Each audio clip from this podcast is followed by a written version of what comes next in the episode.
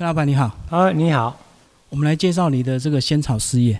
你是第二代，是不是先把你第一代的这个呃，你父亲当时是怎么样开始接触仙仙草？呃，我妈妈十八岁就嫁过来这边，以前那个最早是我外婆在做仙草卖，好，她是住那个新竹县北埔乡，好，她嫁过来之后，我妈妈现在已经九十二岁了，好，所以我们我从这个历史来讲，到我在这第二代的话，已经大概有七十几年了了哈，做仙草。早期的仙草是比较，呃，走的路线哈，很艰苦，是烧木材，好烧木材，就是一天的产量的话，可能不会超过哈，嗯，两百斤，不会超过两百斤，所以以前的量很少。好，当我接的时候，我妈妈那个时候卖的时候，几乎的销路啊，都是我们在附近的那个。杂货店，早期我小时候我记得，我是专门骑着脚踏车载着那个仙草，再到那个杂货店去批给他。当时的斯坦这条路的那个路况哈是石头路，啊，我们仙草会骑脚踏车载，再往那边最远的地方十几公里，啊，早上就先载去，傍晚的时候又把桶子收回来。真的很辛苦，所以以前也是做好一块一块吗？还是一桶？用水桶哈，以前用水桶，小水桶哈，做好之后，然后白布盖着，然后骑脚踏车运过去，啊，啊石头路，叮当叮当这样震动，我们的仙草真的是很好的仙草，不会打碎掉，好，以前震动很大，好，然后这个仙草，好，都是烧木材的，烧木材跟不一样。然后早期没有自来水，哎，以前应该就有煤炭，为什么不是烧煤炭？不行，烧煤炭是不行。我们这边没有这种设备。早期的人几乎整个村、整个乡都是烧木材，因为我们这边没有瓦斯。好，礼拜六、礼拜天，小孩子放学了就要去山上找那个干燥的木材，捡柴啊，捡木材，所以很辛苦。那个故事啊，讲起来有时候很心酸啊。别人的小孩子去玩，我们都要去捡木材。拿回来之后还要系，系的一段一段的叠在房子的后面。以前我们房子是平房，哈，没有什么叫楼房的，啊，平房是比较宽，所以我们木材就放后面。所以以前煮仙草用的那个锅子也是传统的，哈，用那个砌砖的那种那种锅子，大锅子，哈。然后我们那个仙草煮，刚当时我看我妈妈煮的时候，真的很辛苦。我们仙草一定要挑在河边去洗，因为我们家里的水有限，用挑回来的。因为洗洗那个仙草啊，水要很多才可以洗干净，大量的水清洗就清洗。当时河边的水是相当干净，也可以生饮，因为早期的没有污染啊。很多人到溪边去挑水，挑来喝嘛，就家里的用水，所以那个水很干净，而且水量很大。不会像现在，因为现在现在河都整治过，没有像以前那个像看起来哈，就像有很天然的。现在整治过就变成水沟这样，感觉现在就差了很多了。所以以前我妈妈在那边洗，我就我就会到小孩子就会跳到水里面去抓鱼，就边玩边边玩边抓。要等我妈妈洗好，我的鱼就已经抓很多了。以前的鱼我用那个筛子这样一捞起来就有。啊，我妈妈在洗仙草的时候，就一洗那水位有点那个混混合那个颜色，那我就用那筛子这样一抓起来，就有三四条、四五条那个西哥，有这么大的，也有这么大的。嗯，啊啊，讲起来也蛮蛮有回忆的啦。所以你们当时就已经自己种仙草，自己煮仙草，自己卖这样子。对，自产自销。哈，那时候开始慢慢有在做的时候，后来。到后面可能是这个仙草接受度很高，就慢慢就在扩充了。当我在读高中的时候，我是读电的，然后我想说，是不是能够哈用机械一些机械来代劳，好，因为它搅拌的话，以前用手这样去冲，这样去冲，一天这样冲的话，大概要冲个一个小时，冲的手都软了。我看到我妈妈很辛苦，我说妈妈，我帮你冲，我就这样一直给她冲。冲到后面，我想这不是办法，啊，因为你没有冲的话，你的仙草整个仙草哈被烧焦掉，好被烧焦的，因为你烧木材，木材的火很难控制，然后你太火太大，木材又要拉出来，就是要一边搅拌，防止搅拌对对对。烧焦。对，会烧焦。那你要控制火候，哎，不会像现在的烧烧瓦斯的，反正要要瓦斯要多大就可以控制到很固定。所以以前的仙草啊、呃，煮仙草就是说那个技术性啊，我那时候就开始体会到说，这个真的要很高技术去做。好，那做出来的仙草，时间上的话，大概我们熬的时间大概七八个小时。好，到傍晚的时候再去调制。调制的话，哈，我们仙草一煮的时候，哦，整个村都，我们附近的邻居都闻得到，那个香气，哇，很适意。可是那时候你们做的不错的时候，村里会不会很多人想要学着做？很多很多人拿着钱来拜托你们跟我妈。妈讲，包个红包，叫我妈妈教他。我说不是说这，因为仙草坦白讲也是有传承的，传承哈、就是传儿子嘛，一直传承下去。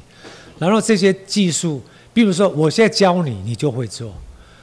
包含我做了十几年，我有时候就还会落亏，好、因为他那个东西会变化很大，啊、所以我在现在做，呃，反过现在我做教学嘛，做教学的话，我就会跟一些那个来这边哈，在那边体验的人，我会跟他讲说，我现在是教学，我是教你们怎么做，怎么做，给你一个概念，啊、事实上，仙草这个东西哈、不是像电脑讲的这么简单，煮下去就怎么样，加什么东西它就会变结晶。我说没有这么简单，仙草你在栽种的时候，那个就关键，栽种的时候就关键。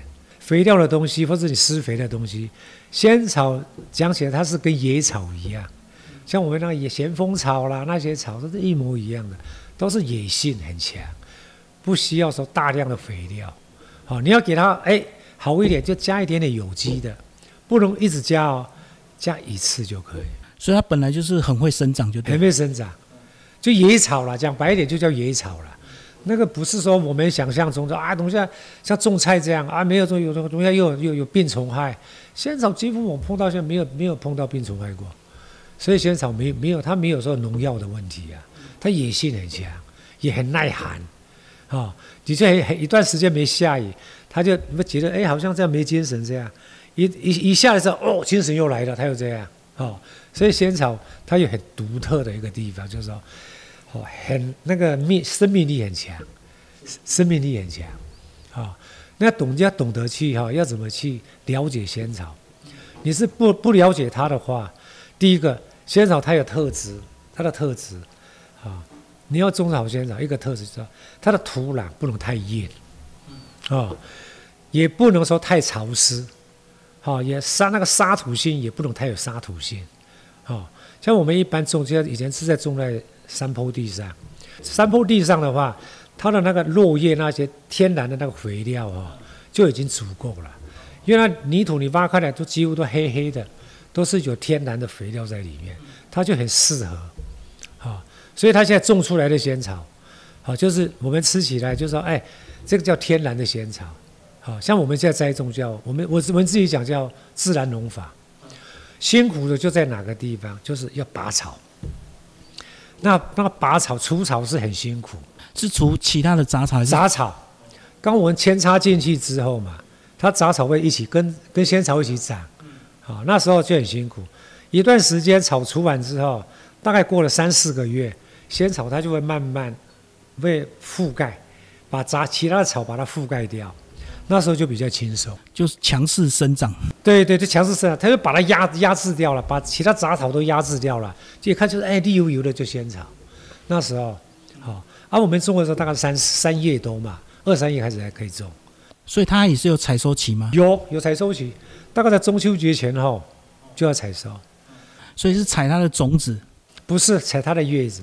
叶子。哦，那假如说你超过那个时间，十月份再过，十月份过后，那个仙草开始它就已经熟成，熟成到最后它要开花的时候，那仙草就没有用了，没办法煮仙草，胶质还是很高哦，但是它太熟，煮出的仙草它不会凝固，不会结晶。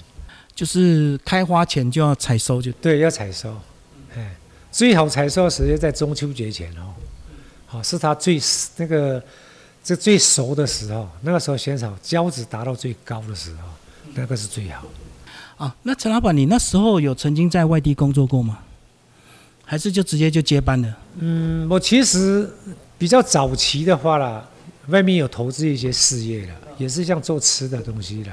好，大不过我那边大大部分是请人家在做，请人家管。嗯，我们这个这个像我们仙草要技术性的，是我本身在操控。因为以前的仙草在煮的时候，我刚刚讲，我妈妈用那个大锅，那个吊哈，就是那个生生锅哈在煮，烧木材后面又烧烧瓦斯，这样烧瓦斯不行，我觉得量不够。那时候我就有想说要把它推广出去。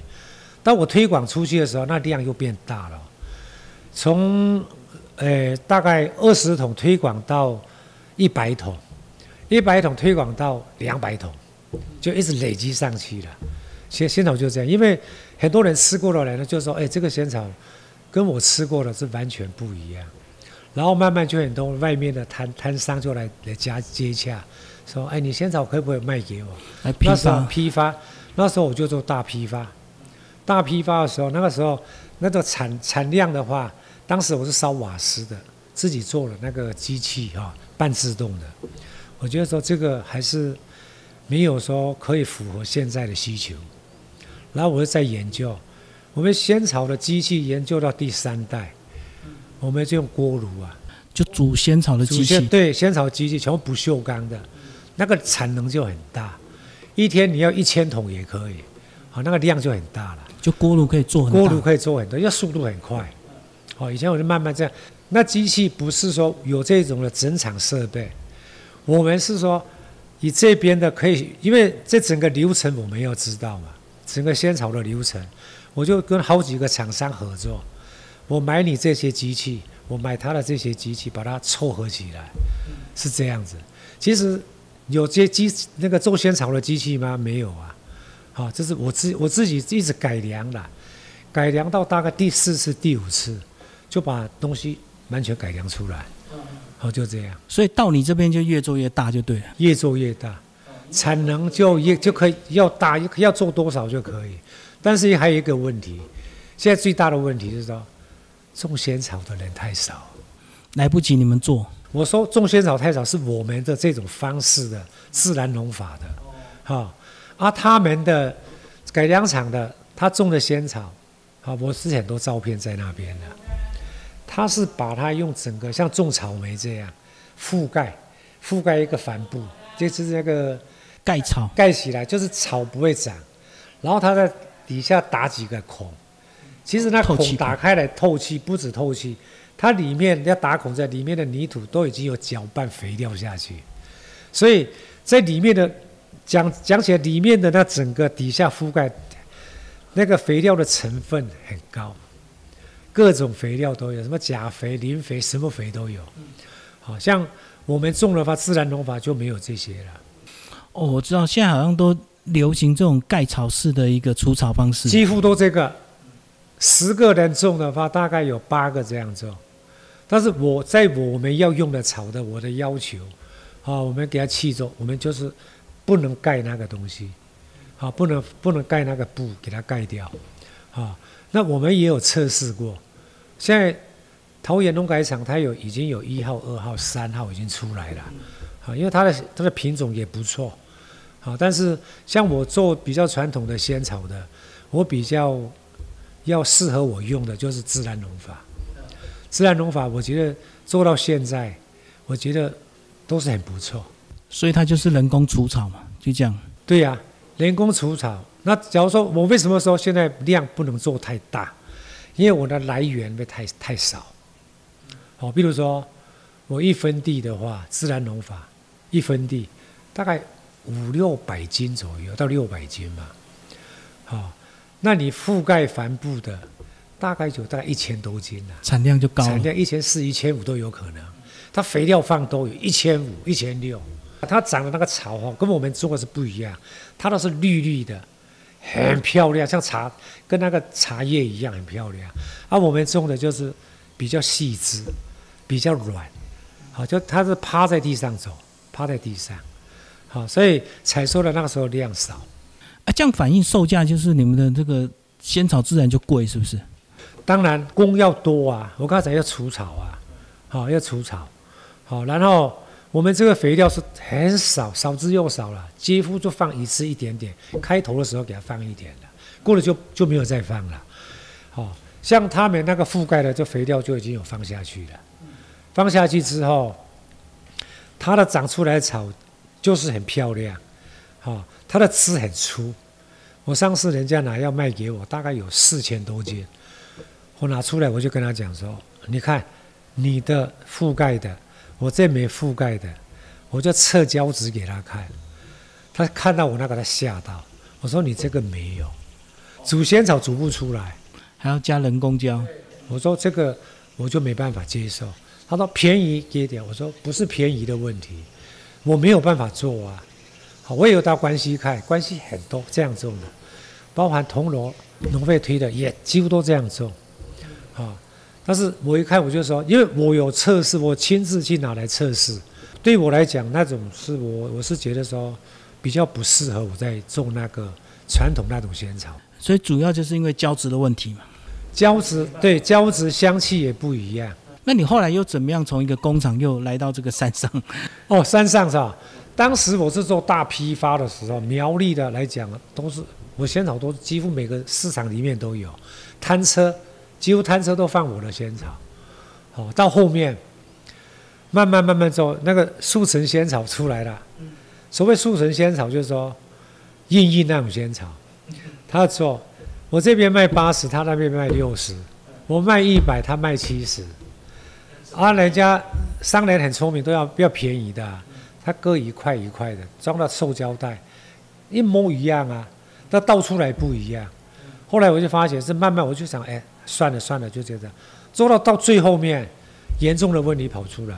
以前我们是用那个铁桶，好铁桶，我们以前制造那个铁桶，一次大概叫工厂大量生产，一次一次做一万个桶，铁桶啊，那方方形的铁桶，做到后面，哟，到后面有人用我的仙草桶去装他的仙草，好，有客户打电话来，他说你的仙草怎么变了味道啊？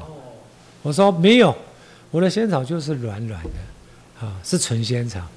我我说我不相信，我就去看，我一摸，我说这不是我的仙草。他用你的铁桶，对，用我铁，因为我有贴 logo，我有贴 logo，有电发，让客人以为是你的仙草，是我的。我想说，对，我想说，我没没有法源去控制他，我们也没有办法去跟他怎么讲，我只是口头跟他讲，我说不能这样子。好，那这个已经。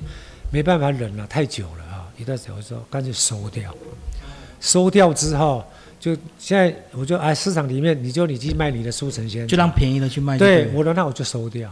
那你要吃好的，你要来我这边吃，啊！所以我们现在诗坛这边哈，像我们仙山这边，一讲到仙草哪里的最好，大家也知道啊，啊，就是说有吃过的你就知道了。当然我们不能讲我们好，讲别人不好。对不对，就是说他有他的做法，我们有我们的做法，好，那给客人去选择。好，那刚讲到仙草的种子，包括它的胶，那其实还有最重要就是水源，对不对？水很重要，你用自来水煮的仙草，跟我们那个呃山泉水煮的仙草是完全不一样。啊，你酿酒也一样，泡茶也一样。好，你泡了茶要一杯。香醇的茶，你势必这个这个水质要很好，好像我们水质报告这个里面就有，好，我们已经把整个分析出来，它的这个是做顶级的仙草，最好的水，所以吃起来哦，这个仙草不一样，它水质好，仙草好，就好上加好，就这样嘛。所以你当时找这块地也是为了水源，这样子一直找上来。对对对对。就找嘛，就是一直找。源头越干净源头越干净。我这是水源保护区的水源头呢，水头啦，第一洪水出来，就我在用了，好啊，然后就流到明德水库去了，好啊，然后我在制作仙草也不污染，我这没有污染，没有污染的东西，不是像工厂生产东西有污染，我的顶多就是洗仙草的水而已。好，所以仙草完全没有污染，所以在这边生产很适合。所以你现在还是有一些特定通路吗？还是都是散客消费者为主？现在我是租做宅配，宅配像高雄、台东，我最远台东都有，台北。假如说它量大的话，我都给它载上去。像基隆上次客委费跟我订很多，我都给它载上去。好，那假如说其他的，假如说你团购的，我一箱有八桶，有十二桶。好，今天寄，明天到，全程用冷藏的，因为我里面是没有放防腐剂。好，一定跟鲜奶一样，就是就是整个都是要用冷藏。好，你没有冷藏，你在常温太高的话，它会坏掉。好，我讲的是跟鲜奶有点一样，就是它要那叫低温，低温的那个哈储藏不能冷冻，好，那要吃的话你就拿起来，好切多少就吃多少。假如说我现在又推广一个叫烧仙草，烧仙草不用你煮，你用我的仙草拿去捣碎，放在电锅里面盖着，开进去，等下你这里面整锅都是烧仙草，被融化掉。你就可以加花生、红豆，就可以任你加。哦，那个仙草烧仙草也很香。好，那只要说烧仙草吃不完你就放着，哎，它就凝固了，又变又又变那个冷些又变结晶的仙草。啊，一般的烧仙草，它的做法就是说会调很多粉进去，所以有时候去别的像夜市啊，有时候不小心有没有那个拿啊没有吃完拿回去，冷了倒出来，它就不会结晶。就是果果这样的啊，就是它那个没有照像我们做仙草那种模式去做，所以你们算是古法就对，古法全部古法古法去去做调制出来。好，那现在我这样做做到现在，我本身做四十年了。好，从栽种，我从开始我妈妈教我怎么去栽种，怎么收成，怎么去储藏，收成好还要储藏。储藏最少要两年，放两年再拿出来用是？对啊，你收成好不能用啊，是因为里面还有水，不是水，要给它裹裹起来哈，晒干裹起来，给它去发酵，它会自然发酵，就像我们那个菜脯啊，塞到瓶子里面，你今年塞进去，明年还是白白啊，你放个三四年之后，到挖出来黑黑啊，那你去闻就是那种香气，就是会产生那种香气。它里面发像发酵一样，所以你的意思，你现在用的都是前年做好的鲜草，最少两年，久的有三年、四年的草。哇，那光是储存也是一个。对呀，所以我用货柜啊，大货柜去储存啊，然后要标啊，这是民国几年的，哈，几月几号采收的，这个是种的是谁，我们都要标注。这样听起来技术门槛还是很高哎，很高啊。很高，不是说你想我我我随便我随便到路边去买个仙草干，我就要煮仙草，没有这么简单啦，哎，没有这么简单啦。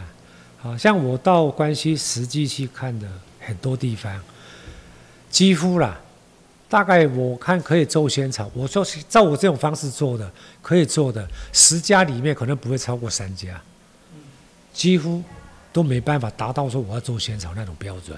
所以它就是两个集聚嘛，一个就是像你们这种古法，一个就是菜市场那种很便宜一整块。对，那个就是很好切那种。它用那种东西，就我仙草煮下去，我不管它，仙草汁弄出来，胶质高低没关系，我用人工胶下去，一定结晶啊。对对对，哦，那个就是没有什么吃起来，或者说。没有像你，我我感觉说你刚才像吃仙草那种感觉说哦，我一口一口吃那种放在嘴巴里面，滑顺又有很好吃啊，好，那你吃到就没有这种感觉，好，就差在这个地方啊。所以仙草我刚才讲说，呃，仙草现在真的很辛苦，但是技术哈也是是我这样从大概摸了四十年，四十年摸慢慢摸哦，我到现在我还不敢讲说现场。我现对仙草很厉害，我不敢讲，好，但是很多美感啊，哈，那是在你在制作的时候，它会产生很多美感。那你现在做四十年，有想接班的问题吗？有啊，我现在第三代已经接了，他们已经在卖仙草了。对呀，他现在在先卖，我又教他怎么去制作，制作我在旁边看着，因为每个细节都那个，包含你筛选仙草干的那个，我都还要特别特别的注意。所以意思是到你现在这边还不是完全机器，没有没有，因为我我现在讲嘛，我现在没比较没有需要说用大量的机器呀、因为我的那个通路不属于大型的，像像超商那些嘛，量少了？量少。我假如说我要有像通路要大，像超商这样，我势必要重整一个大的农场，整个我自己在栽种，就照我古法去做。好、那个时候就做出来仙草就会不一样。那时候你已经曾经做过这样的方式吗？我做过，哎，我做过但是不想再做这样的。年龄也有关系了。那要看现在要看年轻人了。好，我觉得像现在这样做，像礼拜天他就已经一味难求，要吃仙草，他要叫号，叮咚叮咚这样。好，因为吃过的人几乎都回来呀。好，那做伴手礼，好，我伴手礼我简单，我也不要说包装太华丽，太华丽的话，一个刚你个包装的材料大概在三四十块，我一个不用，大概十几块就够了。只要我们要的是仙草。内容啊，对我内容，我不是说包包装的漂亮要好吃啊，啊，你光包装就这样将近三四十块以上，那不是你用过又丢掉，不是在浪费，又制造垃圾。所以我这边我就没有讲就是说包装很漂亮，但是我刚才讲我的内容就好就好。那你们延伸出什么产品？现在我们现在有慢慢有做一些藕仪啦，好，它的附附加的附加的哈，藕仪，藕仪就是地瓜丸，还有地瓜丸，好，还有白玉，白玉就是汤圆，汤有点像汤，不是汤圆，我们那个是方方形的，哈，煮起来一起放到里面，然后红豆是我们自己在做，自己在自己在蒸的，好，做的做出来红豆芋头，全部自己在做。所以没有一个东西是从外面哈、拿进来的成品。所以你来这边吃那个藕鱼，吃那个地瓜丸，哦，不一样，软 Q，好、而且也没有放什么防腐剂的啦。就我讲究是，我做好我就冷冻，做好就冷冻，好、大家就就没有像我东西有些有些东西你放在外面没有冰也不会坏掉。那我我们讲的是都是新鲜的东西，做完冷冻，做完冷冻，要多少用多少这样，所以客人就很喜欢啊。他一吃我我每次跟客人讲说，你先尝一下仙草，再尝一下那个藕鱼跟那个地瓜丸，你先放嘴巴里面咬。他说哦，你的藕就是有藕那个芋头的香气，你的地瓜丸一咬就是地瓜的那个香气，因为我们不放香精，也不放色素，就是成本会比较高了。哦，那现在现在很多做法都是放香精嘛，哦，色素，哦，芋头里面没有芋没有芋头，也很多这样的东西啊，那成本就低啊。但是我有多少我就做多少，但是成本高，但是有人愿意吃这个，是这样，所以做到今天，你们已经稳稳守在这边，就有游客一直来了，对不对？很多真的，我不管说多到怎么多了，就是还可以的，哎，我认为还可以的，就这样。那还有仙草餐厅也要讲一下，你们也用仙草入菜，有啊，仙草鸡啊，我们仙草鸡是在台湾第一家。当我开始研发的时候，大概在三四十年前，我就用仙草入菜。